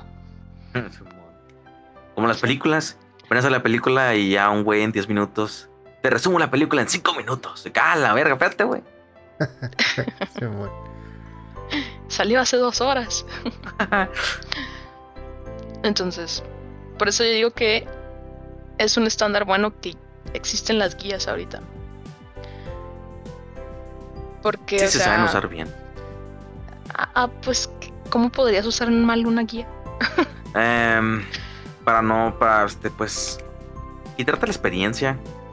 Muchos lo hacen eso, o sea, como que se, entre comillas, se spoilean. O sea, que, ah, llega esta parte y. Ok, ah, mira, esta parte. Ah, y acá también, ah, y acá también, y acá también. depende un chingo, pienso yo, del tipo de jugador que seas. Sí, porque, Eso es subjetivo, completamente. Ajá, porque hay mucha gente que le gusta, ah, pues a mí me gustaría jugar el juego completo, desbloqueando todo, entonces voy a estar leyendo esta guía mientras lo juego para en lo que estoy jugando ir desbloqueando todo, así en lo que lo juego. O sea, a mí sí me gusta hacer eso en ciertos juegos. a pesar de que aquí te diga, ay, aquí se va a morir fulanito, ah, no mames, eh, pues Simón. Pero es que no. depende, depende mucho del juego que sea, la verdad. Pero, o sea, no me vas a dejar mentir, Pupi, Carlos, que eso es algo que a mí a veces me molesta. En que para ah, jugar bueno, el- chingo mi madre. eh, tú, güey, tú no has jugado ese juego. Ah, bueno, ok. para jugar Stardew Valley o Harvest Moon, tienes que tener el pinche internet ahí con 40 tabs abiertos. Ah, sí, del wiki, sí, sí, claro que sí. O no, he sea- jugado, no he jugado Harvest Moon ni el, ni el Stardew Valley, lo he jugado muy poquito, pero sí, sí me han pasado juegos así. O sea, de que Tienes 40 tabs abiertos. porque, precisamente para o evitar sea, estar haciendo el ensayo y error, tienes ahí ya todo listo, pero sí, no, no. Ah, yo también pienso que las guías a veces pueden ser buenas, pueden ser malas. Por ejemplo, yo sí reconozco, yo pasé el Tomb Raider 4 de Last Revelation, que es un juego larguísimo, tiene más de 50 niveles, este, y sí lo, lo, lo pasé con guía. Este, pero, pero igual disfruté la experiencia, porque pues nomás te dan las instrucciones cómo pasar el juego, no te platica la historia. Este, pero sí, otros juegos, ver la guía o ver, no, pues me atoré en esta parte, o sea, me toca también varias veces que digo, ah, me atoré en esta parte, pues a ver cómo la paso, lo busco en YouTube, ah, me spoileé. y si era un juego que quería, pues, o sea, disfrutar más, ¿no? Pero pues ya depende también del juego y de, del individuo que lo que busque la guía. Sí, a mí no me ha pasado porque siempre las guías que veo son tipo walkthrough- walkthroughs leídas. Entonces siento que no te puedes spoilear tanto si lo estás leyendo Sí, no, vas leídas no. avanzando. Ajá. Y o sea, pues la neta, yo lo admito, o sea, yo tuve, yo jugué casi la mayoría del juego del Zelda Ocarina of Time leyendo una guía. ¿El Ocarina? Sí. Mm. Porque, o sea, ¿quién me va a decir que pasaron el Templo del Agua a la primera y sin batalla? Yo lo pasé sin guía. sí, pero tú eres acá bien mamón. Nah. No, No, lo pasé la primera, pero sí lo pasé sin guía. Sí, también, no, o sea, no, no es como que la primera vez que entré y, y salí el mismo día, no. O sea, sí batallé unos dos, dos días para poder, pero este sí, sí reconozco que pues sí tiene su truco. Aún así, igual no, o sea, no, aquí no vamos a criticarlos si es que pasaron el templo de agua con guía. O sea, no se trata de eso. O se usan a Rogalo. No, eso ya es diferente. Pero pues sí, puede- por eso puede que sea un hot take aquí, pero o sea, para mí es un estándar bueno. Es un estándar bueno que ya ahorita puedes saber todo sobre un juego. Gracias al internet. El siguiente es la accesibilidad. Yes. El episodio pasado de las cosas malas, yo les mencioné que era malo que la no, accesibilidad no, no tuviera la accesibilidad, o sea, suficiente o la que a mí me gustaría, ¿sí? Pero de todas maneras los juegos ahorita tienen esto así bien cabrón. Mira, ahora lo damos por hecho porque ya casi todos los juegos lo tienen. Pones un juego por primera vez y lo primero que te sale es que ajustes el brillo con un logo en la pantalla, ¿no? así Sí. lo primerito que te sale. O hasta el aviso de epilepsia, también, de advertencia. Ajá. Antes, obvio, esto no se podía. Si veías todo oscuro porque así se veía tu televisión, pues te fregaste, ¿no? Git good, ajá. Todos los ajustes que los juegos de ahora incluyen, pues son avances grandiosos para todos porque puedes poner el juego como mejor se te haga a ti. Si quieres que el sonido de las voces sea mayor que el de la música o que los disparos no se escuchen tan fuerte. O sea, lo puedes cambiar inmediatamente que pones el juego, casi casi. En la mayoría de los casos. Son algunos de los ajustes más básicos que ya tienen muchos juegos, pero algunos otros más avanzados son la capacidad de elegir el idioma en el que quieres un juego, no solo en los subtítulos, sino también en las voces. Y algunos otros por los que incluso existe una categoría en los Game Awards o sea, los Game Awards tienen la categoría de accesibilidad, ¿sí? Que es accesibilidad especial a personas con distintas capacidades, como modos para daltonismo, para personas sordas o ciegas, ¿sí? Y esto solo es en el software, porque también viene la innovación por parte del hardware con mandos y controles especializados para personas con poca o nula movilidad o que carecen pues de algún miembro de su cuerpo, ¿no? Entonces, creo que aquí lo de la accesibilidad pues también viene ligado mucho al avance de la tecnología, o sea, que pues todas estas cosas antes no se podían y pues ahora ya se pueden y se están, o sea, se implementan en los juegos pues para hacer el juego mejor pues para la mayor cantidad de personas posibles, ¿no? O sea, y que no no todos somos iguales, no a todos nos gustan las mismas cosas, o sea, que lo puedas cambiar, o sea, está bien vergas. Y que ya casi todos los juegos lo tienen. Muchos lo, tienen. Sí, yo me acuerdo de una noticia que un, un padre creó un control especial para su hija que tenía problemas motrices. Él le hizo un, control especial para poder jugar Breath of the Wild. Tan chido. Ah, sí, cierto. Yo escuché también de que al, creo que fue directamente de Xbox, hicieron un control y que después comercializaron, pero se lo dieron a una persona que gustaba eh, paralítica, que le gustaba jugar Rocket League. También se me hizo muy, muy padre. Sí. Pienso que además de los indies, creo que este es el estándar bueno más bonito. y mm, bueno, vamos a los siguientes. Eh, estos también puede que sean este, controversiales. la historia. ¿Sí? Un estándar bueno es que los, la, la historia de los juegos que tienen aquí, o sea, nada más me voy como que al pasado. muy, muy, muy al pasado, porque yo sé que los juegos ya desde hace mucho tiempo tienen que tener historia. Pero, o sea, por ejemplo, empecemos desde Pong o Pac-Man o no sé, eh, Donkey Kong con Mario. O sea, simplemente el único punto de esos juegos era moverte, comer cosas y ya, ¿no? Ajá, o sea, moverte y no morir. Eh, aguantar lo más que puedas aguantar en el nivel. Eh, avanzas el nivel, se pone más difícil y lo que sea. El juego en sí, los juegos en sí no tenían historia. ¿sí? Antes, esto ya fue hace un chingo de tiempo.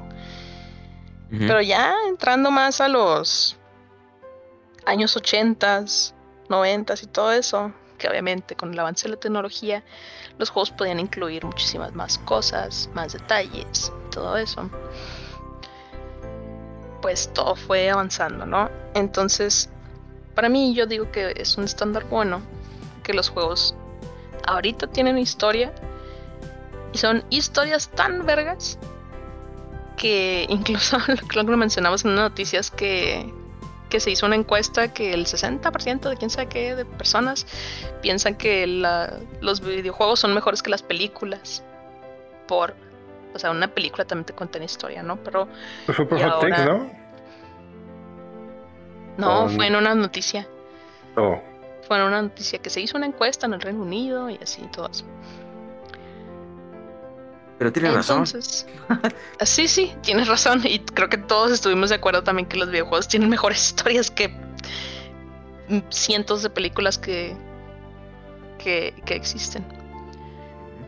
Entonces, por eso pienso yo que ahorita es un estándar bueno las historias, porque también me parece que si siguen sacando juegos, hay juegos de todo, ¿no? Entonces hay juegos obviamente que no tienen historia,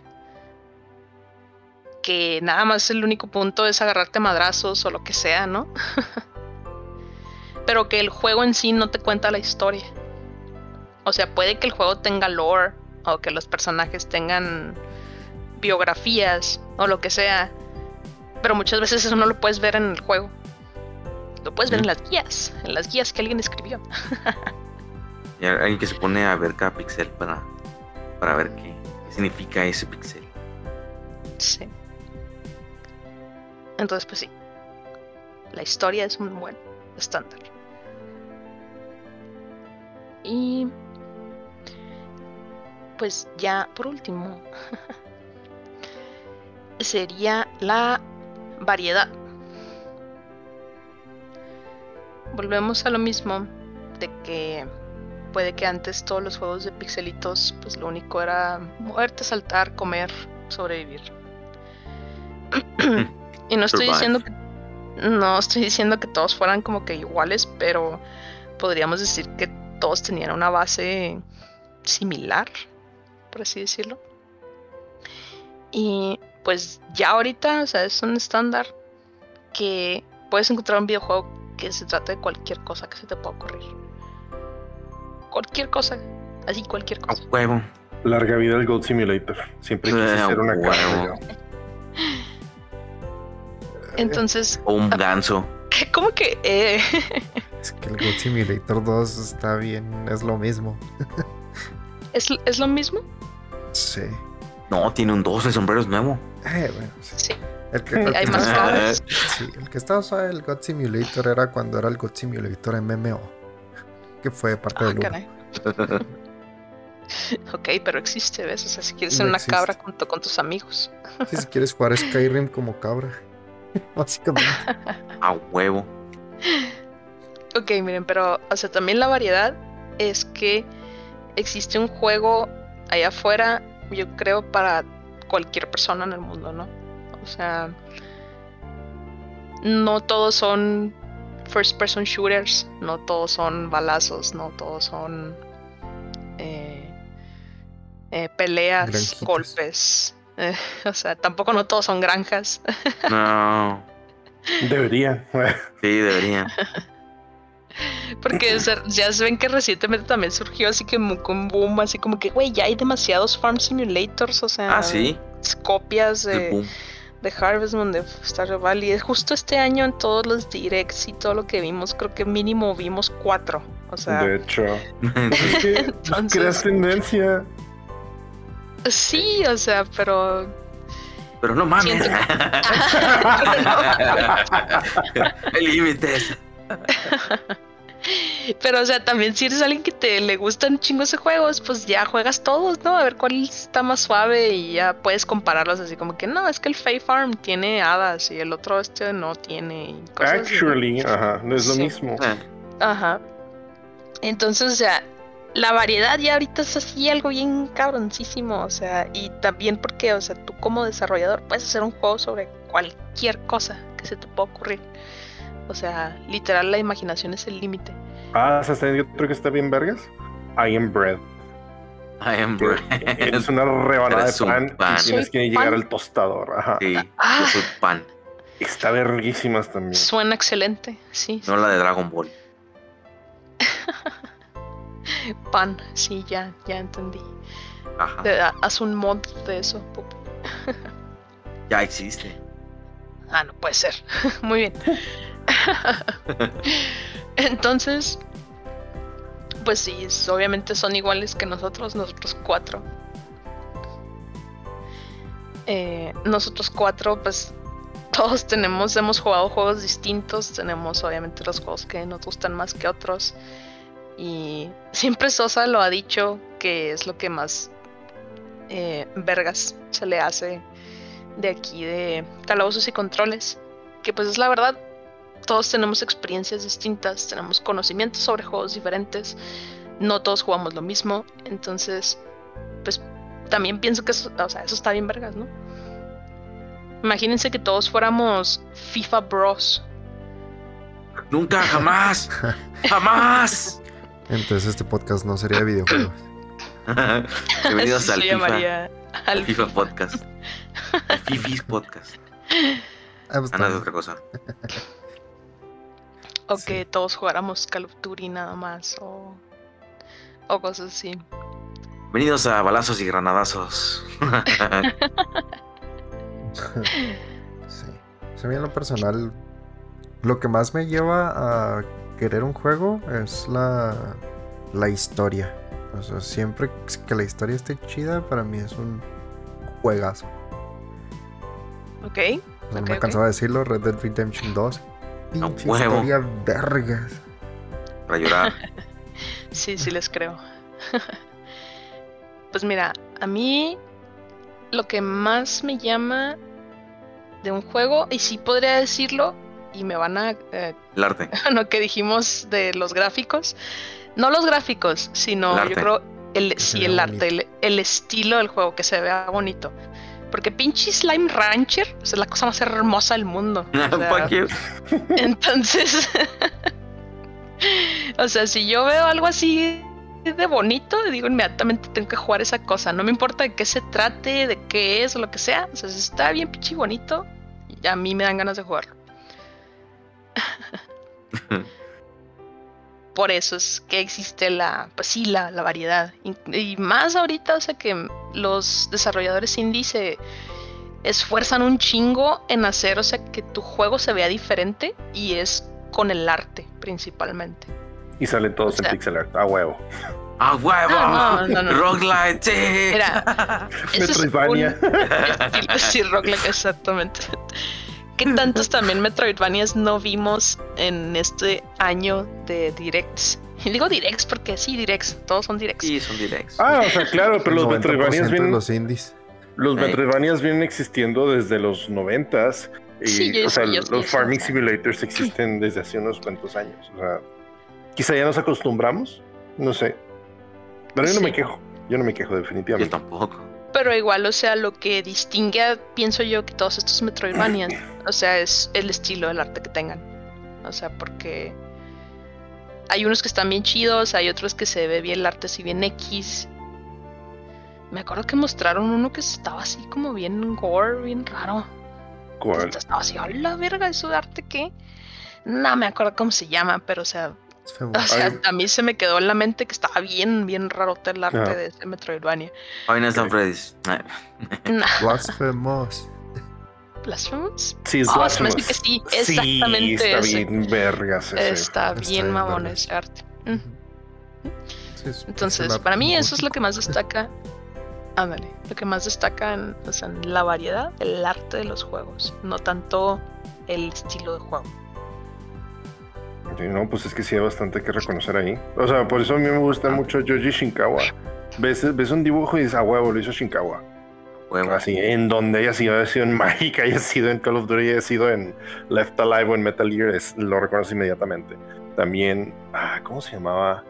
Se llama, se apellida Kojima, güey, pero no es, no es Hideo Kojima, es una, es una mujer que hizo también el arte de, Idea Kojima. Kojima. No, no, no, no. De, de. Castlevania, La hermana, ¿o sobre todo. No. Symphony of the Night es donde la gente este, lo, re- lo recuerda más. Symphony of the Night. Artwork. Ajá. Lo hizo. Ayami Kojima se llama. A- Ayami Kojima, Ah, pero sí. también, güey, sí, muy parecido a Hideo, claro que sí. Eh, el arte que tiene ese juego, o sea, las portadas, como está dibujado Alucard, como está dibujado Drácula, están Drácula. pasadísimos de verga, güey. O sea, ese, ese es uno de los puntos fuertes de ese juego. Y pues, sí, nunca, nunca está de más apreciarlo. Pero, pues, ah, en lo que respecta a mí, creo que también me voy con historia. Porque, pues, afortunadamente, conforme fueron evolucionando las capacidades de los videojuegos y de, las consolas que los reproducen, eh, pues se ha dado más contenido y pues por eso tenemos cosas tan hermosas eh, como lo es Legend of Zelda, como lo es Mario, como lo es Crash Bandicoot, como lo es Lara Croft. Entonces, son casi, bueno, no más Crash y Mario son igual género, pero pues los demás son géneros diferentes. Entonces. Eh, pero, o sea, perdón que te interrumpa, pero es que estás hablando de historia. Creo que a, mí, en lo personal, nunca he dicho un juego de Mario, así que, ah, güey, qué verga historia tiene. ¿Neta? bueno, yo, a mí me gusta, bueno, a la gente le gusta mucho el Galaxy, a mí me gusta mucho el Super Mario Sunshine. Está, o sea, están, puedes decir, ay, ay, jajaja, o, sea, o, puedes decir, este, o sea, que tiene de, complicado nomás, este, Mario lo metieron a la cárcel y que limpiar su nombre y listo. a mí se me hace padre porque, o sea, toda la mecánica, el flow y todo eso y como lo introducen en, por parte de la historia es lo que me gusta mucho de, de, ese, de Mario Sunshine, por ejemplo. O sea, el Super Mario World a lo mejor te, te, sí te entendería, pues es que la historia además está narrada a través, a través de textitos, ¿no? Pero ya a partir de... Incluso el 64 todavía son muchos textitos, pero ya lo que es a partir de el Super Mario Sunshine y luego lo que fue el Super Mario Galaxy ya fue algo más elaborado y por lo tanto el Odyssey se diga todo lo, todo lo que implica, este, siento que sí hay mejora bastante. Sí te entiendo si me dices que desde del, 64 para abajo sí lo entiendo. Este, porque hoy te voy a decir, pues mi, mi, Mario favorito creo que es el Super Mario World y luego después el Sunshine. Pero si hablamos de historia, pues el Sunshine es el que me gusta más. Con todo y que en el Galaxy tenemos a Rosalina. Supongo. Pero creo que nunca me he puesto a pensar en la historia de los Marios ahora que lo pienso. Eh, pero sí, creo que estamos de acuerdo en que pues la variedad es el eh, un estándar muy bueno. Iba a decir el mejor estándar, pero no, no sé. Es, subjetivo cuál puede ser el mejor estándar. El mejor estándar aquí eh, en las cosas buenas de los videojuegos. Y pues no sé ustedes qué opinen, si, si las cosas que mencionamos sí son buenas, como les digo, los juegos free to play, puede que sea un hot take, pero les digo, les mencioné, les mencioné los mejores puntos y el por qué pienso yo que son buenos, ¿no? Entonces, pienso que sí, se los describí bien, pero pues ya ustedes ahí opinen lo que ustedes quieran. Yo estoy de acuerdo con el primer punto que diste, que fue el de los indies, y va de la mano con el que acabas de dar con la variedad. Y también va de la mano que va de la historia, porque en vista de que ya cualquier persona pueda hacer propio juego, eso nos da la variedad, muchas historias, y pues eso es algo pues hermoso, porque a lo mejor alguien tiene una idea de que no manches, nunca se haya visto, o alguna mecánica nueva en algún juego que nunca se haya visto. Y sabe que se, se pone a desarrollarla y la saca y es un éxito y felicidades para ese güey o a, este, a ese estudio que lo hizo. Eso a mí se me hace pues, súper chingón. No sé qué más puedo decir al respecto. pues, eh, bueno, yo espero que les haya gustado nuestro, nuestro episodio de dos partes sobre estándares malos y estándares buenos. Y pues ya, este, feliz Navidad. Ay, sí, ya. feliz Navidad de Japón. Y, feliz Navidad de japonés, güey. Merry Christmas. Merry, Christmas. Te juro que no esperaba que dijeras eso. Ay, Dios mío. No, pues. Gracias, Fonsanos. Ay, Dios mío. Pues, pues bueno, amigos. hemos llegado alegremente, de, manera alegre, ¿verdad? No nos alegra haber llegado al final, pero hemos llegado alegremente al final de este episodio. Así que muchísimas gracias por habernos escuchado, si es que llegaron hasta este punto. Uh, primero que nada, de parte de Calabozos y Controles, eh, no nos queda más que desearles una feliz Navidad, que reciban los regalos que habían querido. Si es que tuvieron intercambios en el mes, pues que hayan recibido los regalos también este, que habían pedido, eh, no importa si hayan sido juegos eh, videojuegos, juegos de mesa o quizá algo más. No importa si es un par de calcetines. Yo estoy con unos calcetines de Sonic y creo que es lo que voy a usar en toda la maldita semana.